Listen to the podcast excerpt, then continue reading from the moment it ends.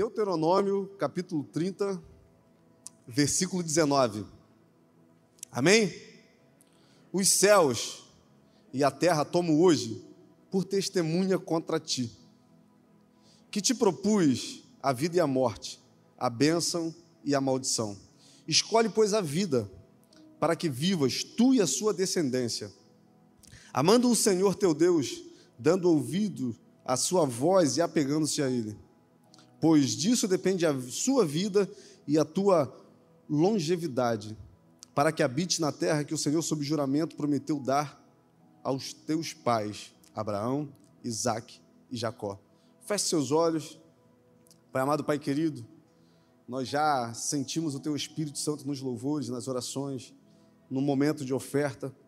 Agora que o Senhor venha preparar a nossa mente, o nosso coração, para receber a boa semente, aquilo que o Senhor gerou nos nossos corações, que em nome de Jesus, que sejam como sementes que produzam frutos para a honra e glória do Seu nome. Amém, irmãos? Hoje nós vamos falar sobre uma coisa que nós fazemos todos os dias. Só que muitas vezes nós não percebemos a importância que essas decisões têm na nossa história. Provavelmente hoje, alguns de nós estão vivendo consequências de escolhas que fizeram algum tempo atrás. Escolhas conscientes, outras inconscientes. Mas se nós percebermos e se nós olharmos para a nossa vida, as escolhas que fazemos hoje têm o poder de tornar o nosso futuro ou mais tranquilo ou mais turbulento. Essa semana eu tive a oportunidade de conversar com duas pessoas e foi muito interessante porque em determinado momento, mesmo essa conversa sendo em dias diferentes, em horas diferentes, em determinado momento eu percebi uma singularidade, eu percebi um ponto em comum na vida dessas duas pessoas.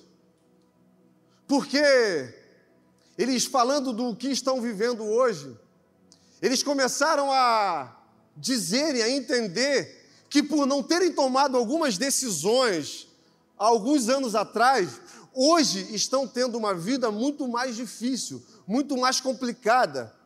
E por ter essa vida complicada hoje, não estão conseguindo ter uma visão clara do futuro. Não estão conseguindo agora estabelecer caminhos, estabelecerem metas, para que eles vivam tudo aquilo que Deus quer que eles vivam, mas também para eles viverem uma satisfação pessoal. Porque, irmãos, se nós percebermos, nós não somos aquilo que nós conhecemos. Nós não somos aquilo que nós pensamos.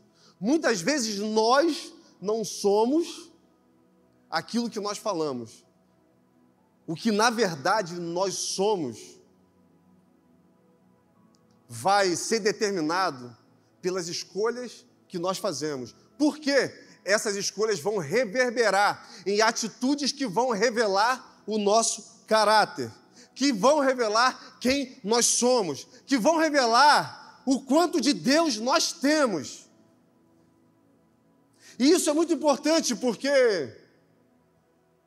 para nós fazermos algumas escolhas para a nossa vida, para nós fazermos algumas escolhas para a nossa família, nós temos que colocar algumas coisas em pauta, nós temos que colocar, nós temos que parar e observar algumas situações, por quê? Porque a nossa vida ela não está sendo montada ao acaso se nós somos discípulos de Jesus, se nós temos o propósito de estabelecer o seu reino aqui na terra, nós temos que manifestar esse reino também pelos caminhos que nós escolhemos. Nós temos que ser totalmente intencionais naquilo que nós fazemos, naquilo que nós dizemos e também naquilo que nós escolhemos. Só que nós nem nos damos conta da importância que as pequenas escolhas fazem nas nossas vidas.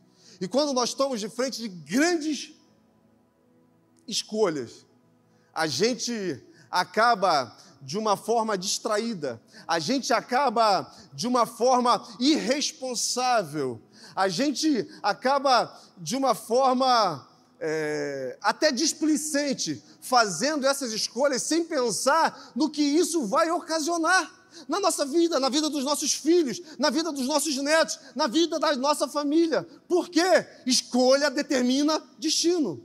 Escolhas determinam futuro. Se você está planejando uma viagem com a sua esposa, com a sua família, a primeira coisa que você faz é sentar e determinar um lugar. Olha, eu quero ir para o resort. Lá em Angra dos Reis. Você já vê o destino. Você escolhe para onde você vai. Só que para você chegar em Angra dos Reis, você tem que pegar caminhos específicos por quê? Porque não adianta você ir na direção contrária, porque não vai chegar onde você determinou que seria o seu objetivo. E na vida com Deus é a mesma coisa. No nosso relacionamento com o nosso Pai é a mesma coisa. Muitas vezes nós queremos viver aquilo que Deus tem para nós. Muitas vezes nós queremos nos apropriar das promessas que já foram liberadas, mas as nossas escolhas não colaboram com aquilo que Deus quer fazer através da minha e da sua vida. E eu falei com esses jovens: o dom Deus já deu. A vontade de usar Deus tem, porque Ele diz que muitos são chamados. Só que Deus já fez a parte dele. E você? O que você tem feito para que as promessas de Deus sejam estabelecidas na sua vida e a partir daí você realmente viva em todas as áreas a vontade que é boa, que é perfeita e que é agradável.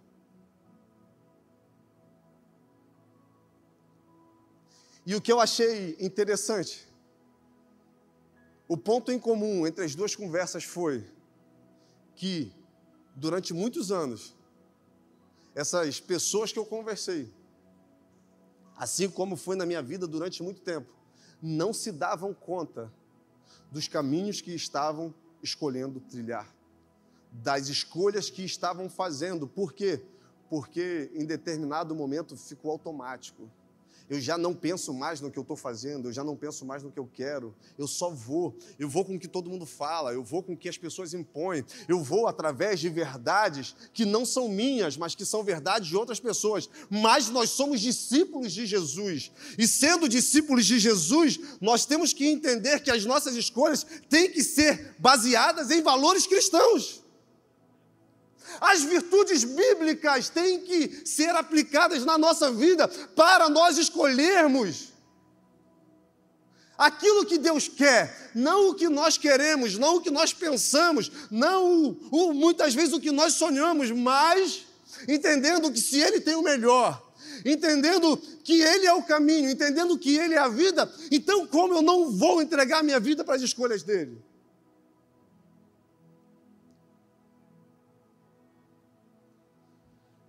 É isso que Moisés está tentando mostrar para esse povo.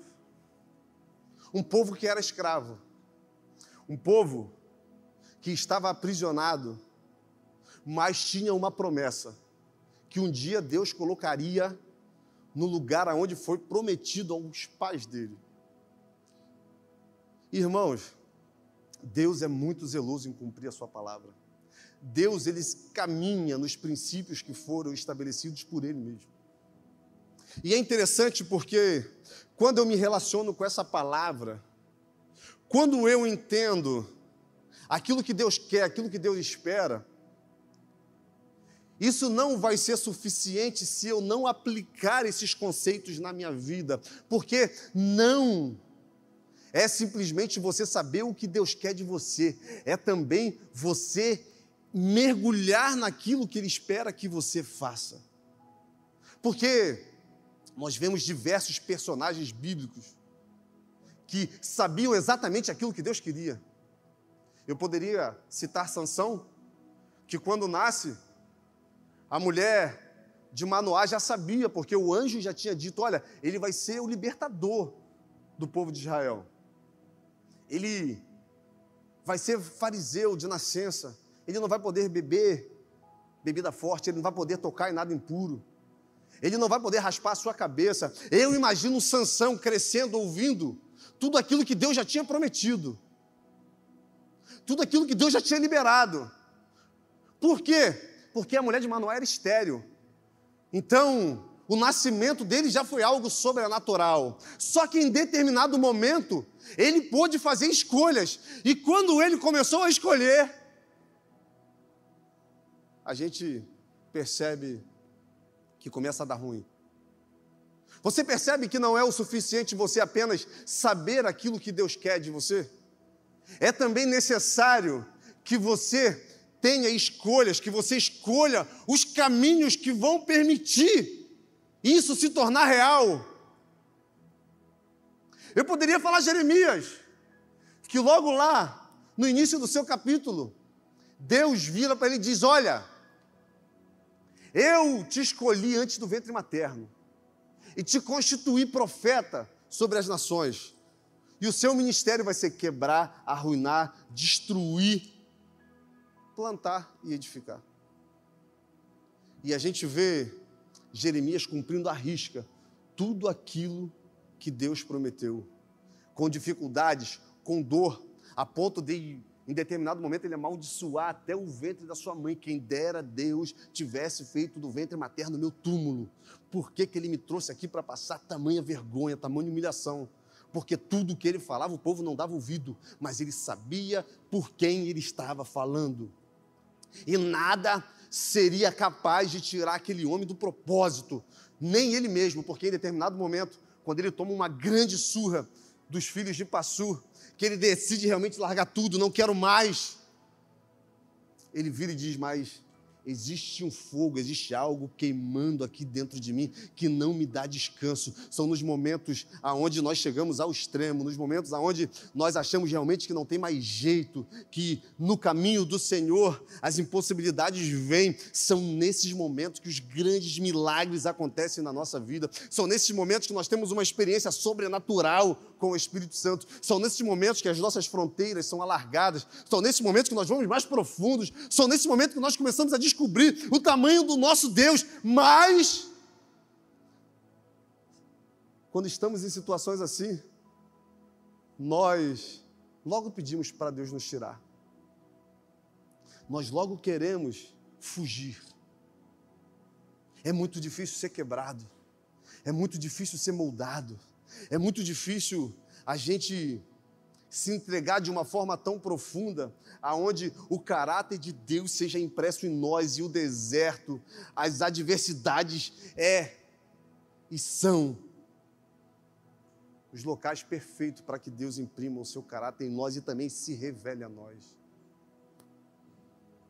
Um povo que era escravo, um povo que comia na hora que Faraó deixava, que dormia na hora que Faraó deixava, que bebia na hora que Faraó deixava, que ansiava o dia que chegaria no lugar onde Deus prometeu. Mas o que Deus está querendo mostrar para esse povo que não era simplesmente eles saírem de um lugar e irem para outro. Porque não seria o lugar que determinaria não seria o local aonde Deus iria inserir esse povo que iria determinar se esse povo encontraria o propósito real de saírem do Egito ou não. O que determinaria seria se eles entendessem que além do local, além de um lugar onde emana leite e mel, além do lugar das promessas, o que era necessário seria entender que era possível ser governado por Deus. O que Deus queria era governar o povo. O que Deus queria é que esse povo escolhesse ficar do lado dele mesmo diante de adversidades. Lá em Deuteronômio 7, Deus fala com esse povo algo que eu acho muito interessante. Hoje eu coloco diante de vocês a bênção e a maldição. Escolham as bênçãos. Quando eu colocar vocês na terra que eu prometi a seus pais, não deem os seus filhos em casamento. Não tenha piedade dos povos estranhos. Não deem cultos a outro Deus que não seja eu. Quebre os altares, derrubem os templos. Assim, vocês serão abençoados, você e sua família, de geração em geração. Mais uma vez o povo tinha que escolher, mais uma vez o povo tinha que basear a sua vida em caminhos apontados pelo nosso Deus. E eu quero humildemente te fazer essa pergunta nessa noite. As suas escolhas estão sendo baseadas em quê? Em todas as áreas da sua vida. O que você está baseando a sua escolha? E existem alguns princípios que eu quero conversar com você sobre como nós devemos escolher. E o primeiro é justiça. Salmos 11, 7. O Senhor é justo e ama a justiça. Os retos verão a sua face. A primeira coisa que nós devemos basear as nossas decisões é na justiça. Deus é justo. E se nós somos reflexos de um Deus que é invisível, nós devemos também aplicar a justiça nas nossas escolhas. Nós temos que aprender a discernir o que é certo e o que é errado. Nós devemos aprender a criar conceitos sobre aquilo que nós estamos pleiteando, para que injustiças não aconteçam e nós sejamos coniventes com situações que quebrem princípios estabelecidos pela palavra do Senhor. Mesmo que a gente não entenda. Por quê? Porque na maioria das vezes que nós tomamos decisões, nós tomamos uma decisão por questões pessoais. Eu escolho isso aqui porque vai me beneficiar. Eu escolho isso aqui porque eu tenho mais afeição por essa situação aqui. Nós temos muita dificuldade em fazer escolhas, aplicando a palavra, a Bíblia, nessas escolhas. E por não fazermos isso, muitas vezes nos encontramos em situações que nós não sabemos o que fazer. Sabe por quê? Tudo aquilo que nós plantarmos, nós vamos colher. Então a justiça, ela tem que ser a primeira coisa que eu vou levar em conta na hora de fazer escolhas. O segundo pilar é a verdade. João 8. O que liberta? E conhecerão a verdade, a verdade vos libertará. Quando nós nos relacionamos com a verdade, e eu quero pegar uma frase do pastor Fernando, que eu achei incrível na sua ministração no domingo retrasado. A verdade nos desnuda. A verdade, contra a verdade não existe argumento. Quando nós nos deparamos com a verdade, não tem o que nós possamos fazer. Por quê? Porque a verdade vai ser sempre verdade mesmo que em alguns momentos a gente tente ocultar. Verdade é um pilar estabelecido sobre uma rocha eterna. Então, as nossas escolhas têm também que ser baseada na verdade. Só que é um outro princípio que muitas vezes nós não nos atentamos. Nós preferimos ouvir mentiras disfarçadas que amaciam o nosso ego, do que olhar a verdade e por mais que isso muitas vezes nos doa, por mais que isso muitas vezes vai nos colocar em um lugar aonde nós vamos sofrer, aonde nós vamos padecer, uma hora a verdade ela vai se manifestar. E quando ela se manifestar, não vai ter argumento, não vai ter o que nós possamos fazer. Por quê? Porque a verdade, uma vez estabelecida, ela é inabalável. Só que muitas vezes nós preferimos ouvir mentiras. Muitas vezes nós permitimos que muitas coisas ao nosso redor nos manipulem e nós viramos uma massa onde todo mundo mexe, remexe e a gente não consegue nem perceber que a verdade está sendo incutida ou está sendo confundida dentro de nós. Eu tenho que buscar justiça, eu tenho que aplicar a verdade. E eu vou para o terceiro pilar, que é a obediência.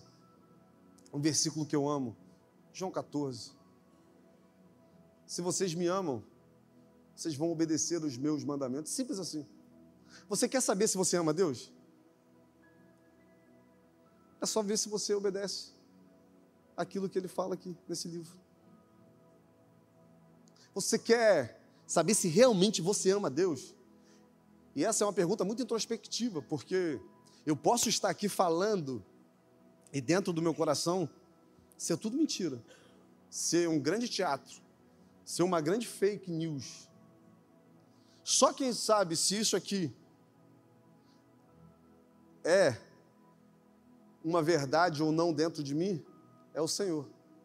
E Ele vai saber não pelo que eu estou fazendo, não pelo que eu estou falando, mas pelo que eu estou obedecendo. Se quando a luz está apagada, se quando o microfone está desligado, se quando eu estou no meu carro indo para minha casa,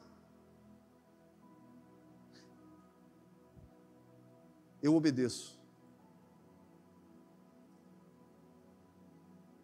Então, por mais que a gente não queira, as nossas escolhas também têm que se basear na obediência. E aí é algo que é muito interessante, porque muitas vezes nós não vamos nem querer fazer aquilo que está escrito, mas nós vamos obedecer. Por quê? Porque não tem negócio, não tem dois papos. É obedecer ou obedecer. Obedecer agrada a Deus, irmãos. Eu estava conversando com uma pessoa essa semana e eu falei justamente isso. O evangelho do reino de Deus, ele está muito mais ligado às renúncias, à obediência, do que ao propósito.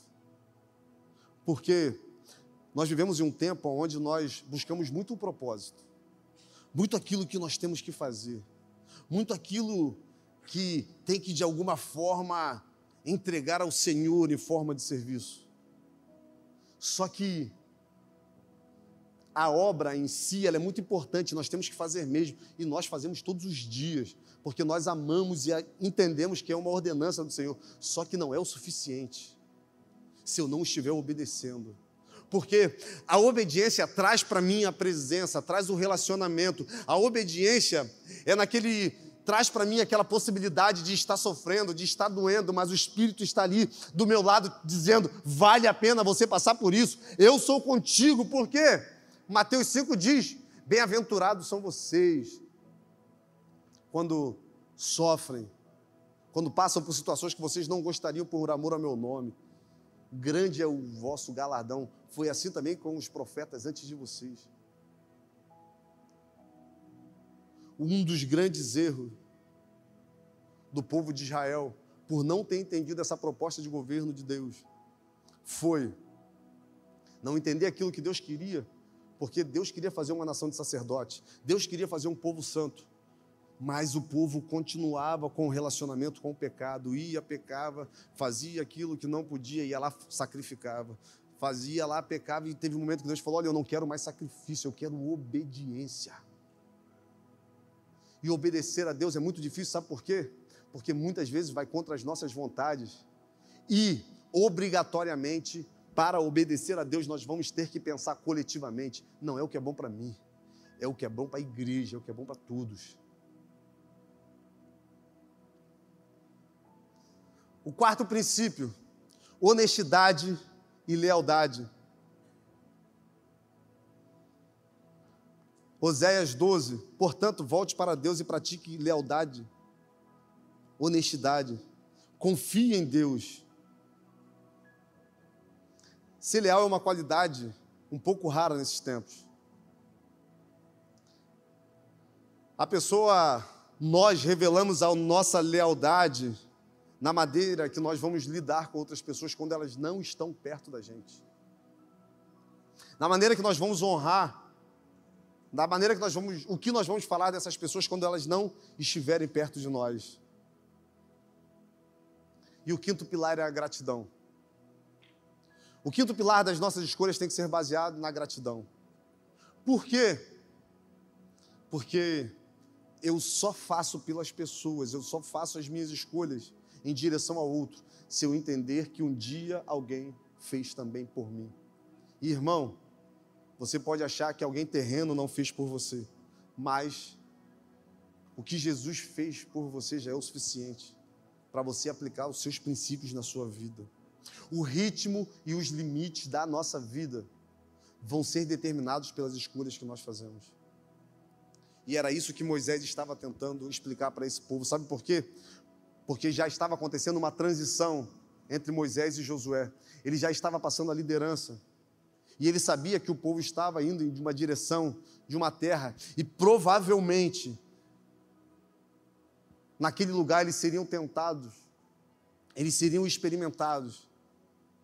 Então, eles tinham que entender tudo aquilo que Deus já tinha feito por eles, e também eles tinham que entender tudo aquilo que eles iriam usufruir se eles fossem fiéis ao Senhor.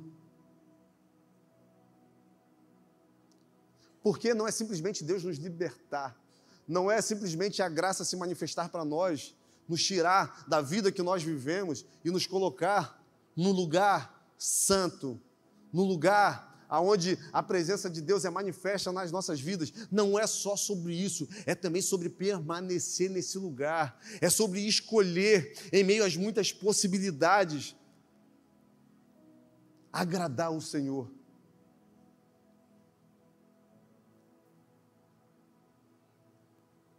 E a gente está às vésperas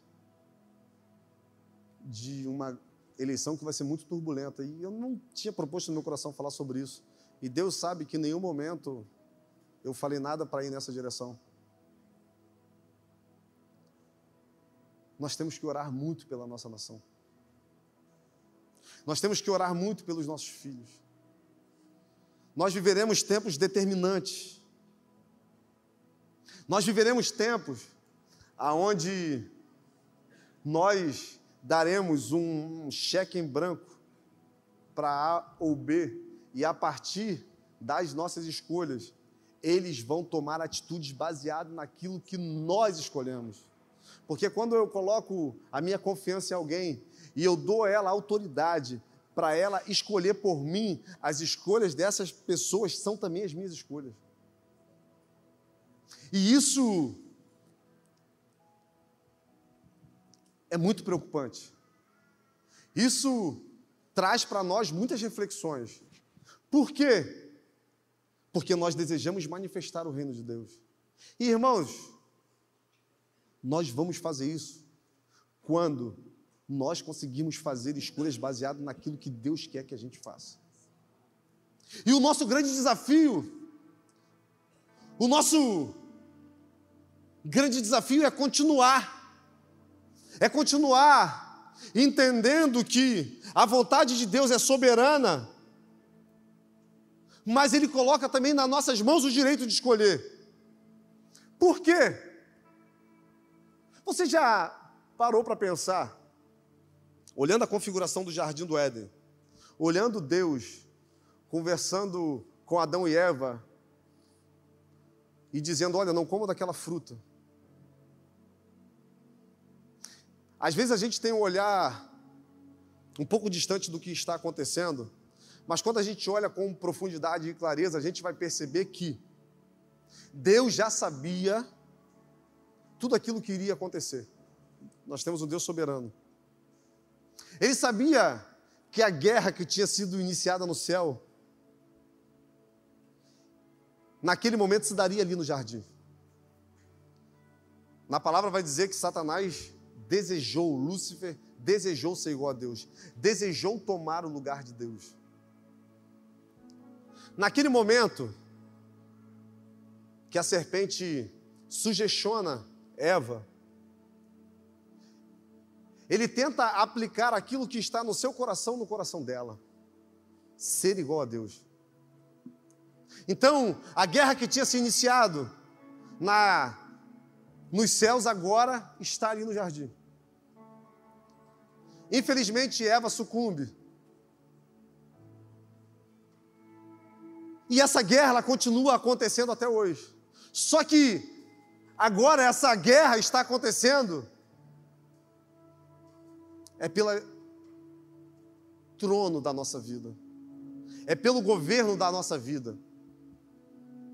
Nós somos pecadores. Todos pecaram e destituídos foram da glória de Deus. Quando Adão e Eva pecam, todos nós pecamos.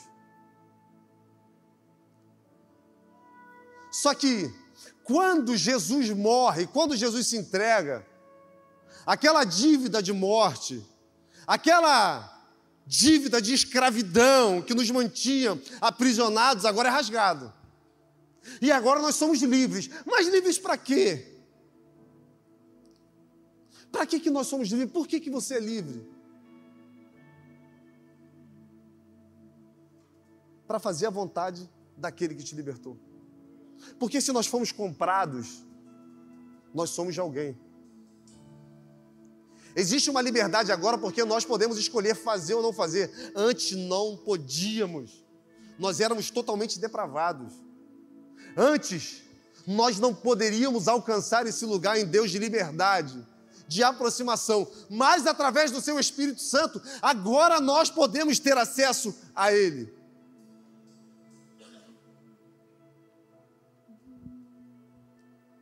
E o que vai determinar quem vai governar as nossas vidas são as escolhas que nós fazemos. O que vai determinar aquilo que nós vamos viver em Deus são as escolhas que nós fazemos hoje. Irmãos, eu não estou falando meramente de salvação, porque já fomos eleitos nele. Deus já nos elegeu nele. Eu estou falando é de fazer parte de algo muito maior do que nós mesmos. Eu estou falando é de viver uma vida aonde o alvo seja Cristo, aonde o alvo seja a eternidade, mas enquanto eu estiver aqui, eu esteja vivendo por algo maior do que eu mesmo. Nós estamos aí à véspera da Copa do Mundo. 26, se eu não me engano, jogadores serão convocados. Uma delegação vai para lá. Desses 26, 16 são convocados para ir para o estádio. Desses 16, 11 entram em campo. Esses que entram em campo soam, se machucam. Esses que entram em campo correm, pulam, sentem sede.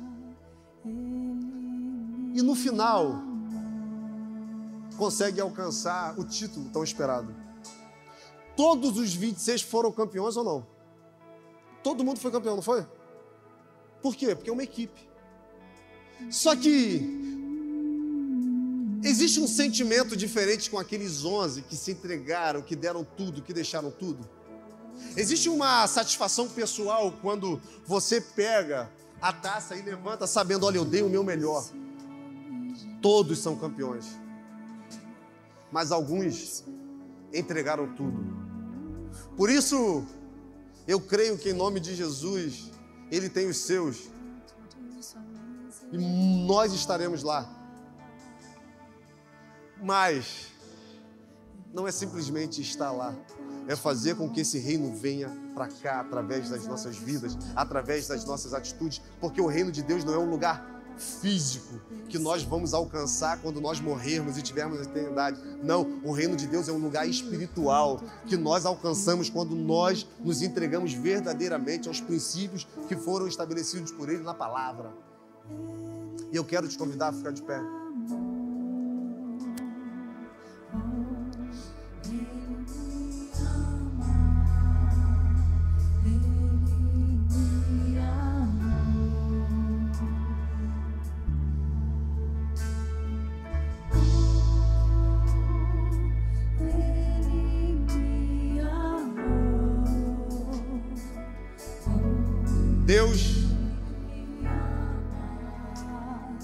Está muito mais interessado em nos libertar do que em nos motivar.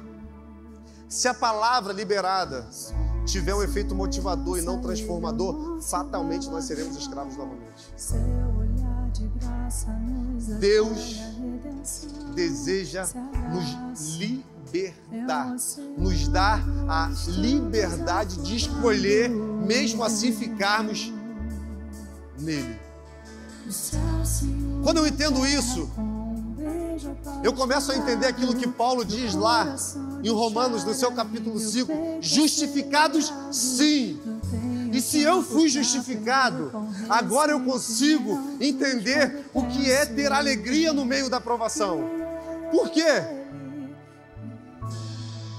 Porque a aprovação ela vai trazer para mim experiência.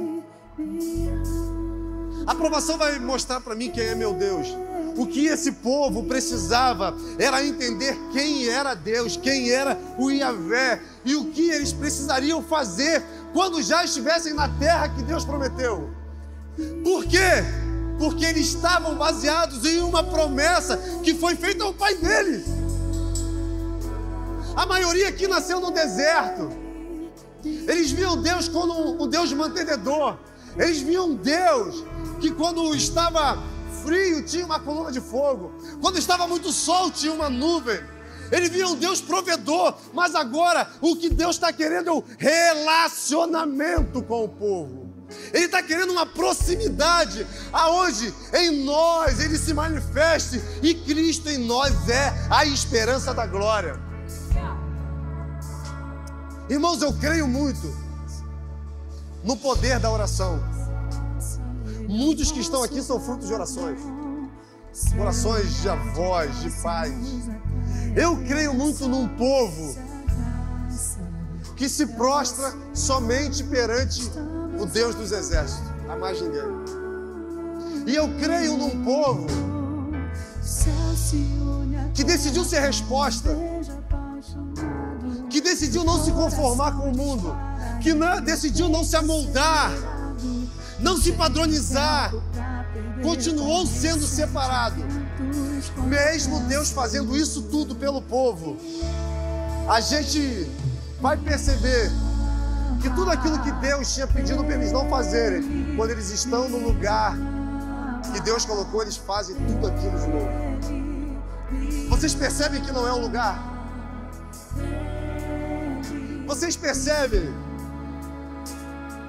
que não é simplesmente por ser livre, porque na verdade nós nunca fomos livres. A nossa liberdade é para escolher aquilo que Deus quer para nós. Só que é uma liberdade com amor. É uma liberdade permissiva. Mas hoje nós somos escravos da graça.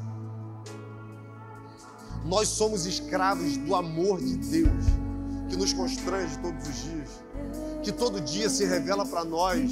E quando nós olhamos para tudo aquilo que Ele faz e nos colocamos numa situação de imerecedor, quando nós entendemos que nada que possamos fazer vai ser suficiente para mostrar a gratidão pelo que Ele já fez, nós resolvemos entregar tudo. Entrega tudo ao Senhor, meu querido entrega tudo ao Senhor. Você o agora, você não sabe o que está por vir. Eu, na semana passada, eu falei isso aqui. Quando eu subi essas escadas, há oito anos atrás, eu não imaginava o que Deus queria para minha vida. Eu não sabia para onde Ele iria me levar. A primeira vez que eu falei em público na faculdade, o professor pediu para eu parar e sentar, que eu não servia para ele de tanto que eu gaguejava, de tanta vergonha que eu sentia. Só que eu resolvi entregar tudo, e não é sobre mim, não é sobre o que eu posso fazer, é sobre o poder de Deus se manifestando, porque Ele escolheu as coisas loucas para confundir as sábias, Ele, confundiu, ele escolheu as coisas desprezíveis, as o que não é, para confundir o que é. Sabe o que é isso? É o poder dele se aperfeiçoando nas nossas fraquezas. E nós insistimos em fazer tudo do nosso jeito e colher os mesmos resultados. Nós escolhemos orgulhosamente levar a vida da forma que nós queremos. E olha onde isso tem nos levado. Chega. Chega de ter o controle, irmão. Chega de esperar que as coisas externas aconteçam para mudar as coisas internas. O que tem que ser quebrado do lado de fora só vai se tornar real quando você quebrar o que tem que quebrar do lado de dentro. É aquilo que o anjo falou para Joel: não rasgue, fala para o povo não rasgar somente as suas vestes, mas que eles rasguem também os corações. O que nós vamos viver no futuro depende das escolhas que nós vamos fazer hoje. O que nossos filhos vão viver depende de escolhas que nós vamos fazer hoje. O que nós vamos fazer hoje? O que nós vamos fazer com a responsabilidade que foi colocada em nossas mãos? O que vai determinar a sua escolha? Opiniões externas, coisas que pessoas falam.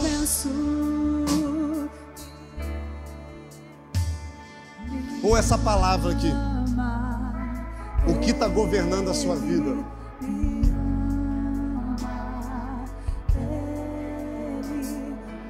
O que está governando a sua vida?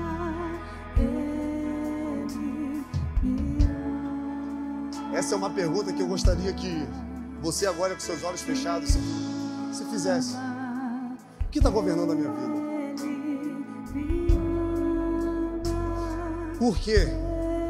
O que você está vivendo hoje é reflexo desse governo.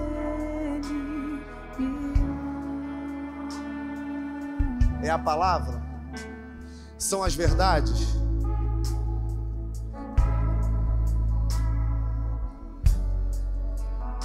São os princípios? O que você quer para o seu futuro? É apenas chegar em um lugar? Ou é ter a certeza que Deus está nesse lugar com você? Ou é construir esse caminho junto com o nosso Deus, junto com o seu Espírito que foi liberado a nós? Eu não creio, eu não creio no acaso, eu creio na vontade soberana de Deus. Eu creio na perseverança daqueles que entenderam que poderiam ir para qualquer lugar, mas já estão enraizados na graça. Pai amado, Pai querido, aqui estamos, Deus, com os nossos olhos fechados, no momento introspectivo. Nós queremos declarar em nome de Jesus o governo dos céus nas nossas vidas.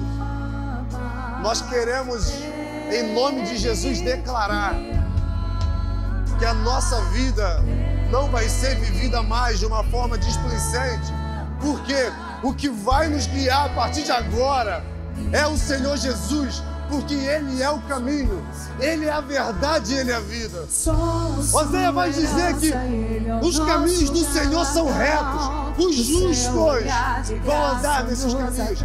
E é isso que nós queremos, Pai, é andar nos seus caminhos, é fazer escolhas que permitam o seu reino ser manifesto através de nós.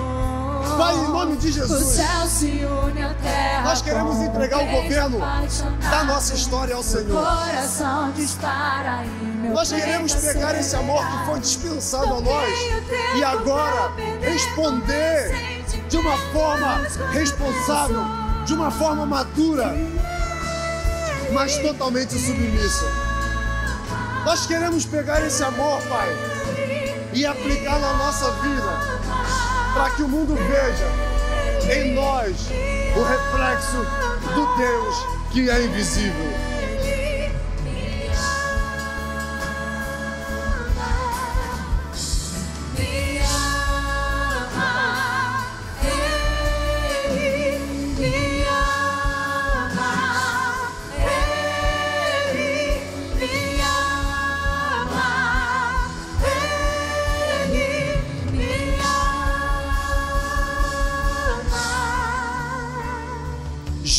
Justificado, pois, mediante a fé, temos paz com Deus por meio do nosso Senhor Jesus Cristo, pelo qual obtivemos também acesso pela fé a esta graça no qual estamos firmes e nos glorificamos na esperança da glória de Deus.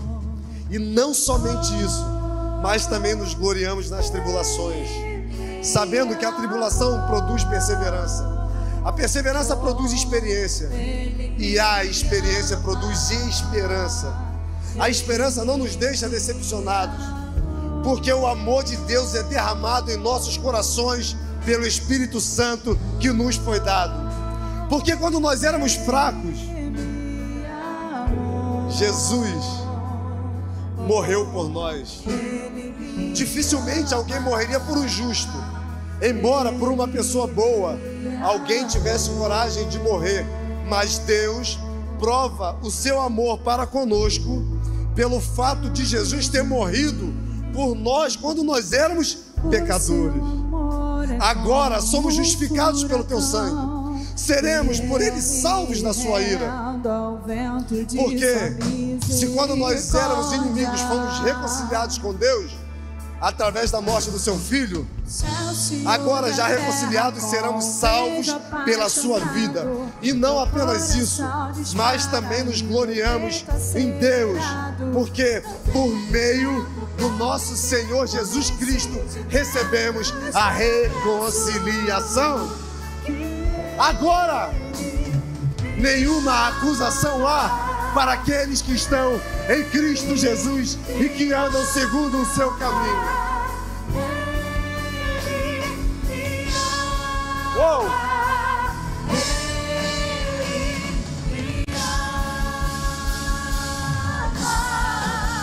Nós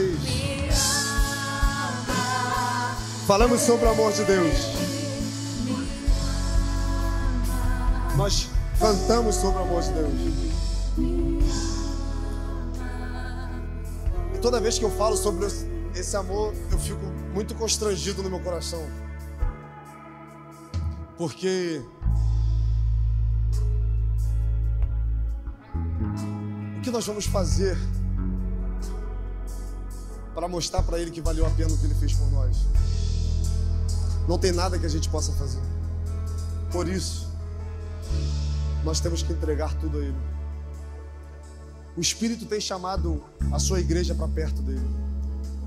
O Espírito deseja que as escolhas que a gente faça seja totalmente alinhada com as vontades dos céus. Uns confiam em carros, outros confiam em cavalos, mas nós, nós fazemos menção do nome de Jesus Cristo. Olha a responsabilidade que está nas nossas mãos manifestar esse reino através daquilo que nós escolhemos.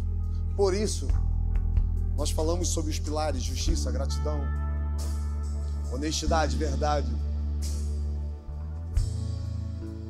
Nós só vamos conseguir atingir esse lugar se nós também tivermos uma vida de oração.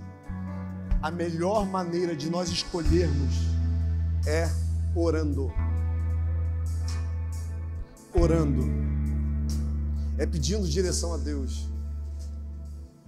Se nós somos a sal da terra, se nós somos a luz do mundo, como Jesus diz lá em Mateus 5, e irmãos, naquela época, o sal era muito importante. Por quê? Porque era o sal que conservava o alimento. O sal era medicinal. O sal não permitia o processo de putrificação. O sal era usado como dinheiro. Mas se não servisse para nada disso mais, seria jogado fora e pisado. Naquele tempo o sal também servia para fazer estradas. Nós somos a luz do mundo. Aqueles que refletem a glória de Deus. E ele diz que ninguém acende uma candeia para colocar embaixo de uma vasilha, mas no alto de um monte. A gente pode estar muito distante, mas se a gente vê uma luz, a gente sabe discernir que existe um lugar ali um lugar de segurança, um lugar de paz. É o que Jesus falou que nós somos. E ele falou isso para os discípulos no início do seu ministério, quando ele sabia que aqueles homens não estavam ainda preparados. Eles ainda iam errar pra caramba. Eles ainda iriam vacilar muito, iriam negar, iriam desacreditar, mas ele já falou, ele já tentou imprimir a identidade dos céus, ele já mostrou a forma no qual ele olhava aqueles homens. nós somos esse mesmo sal e essa mesma luz no tempo de hoje. É papel nosso não deixar que esse mundo, que o Brasil entre em colapso.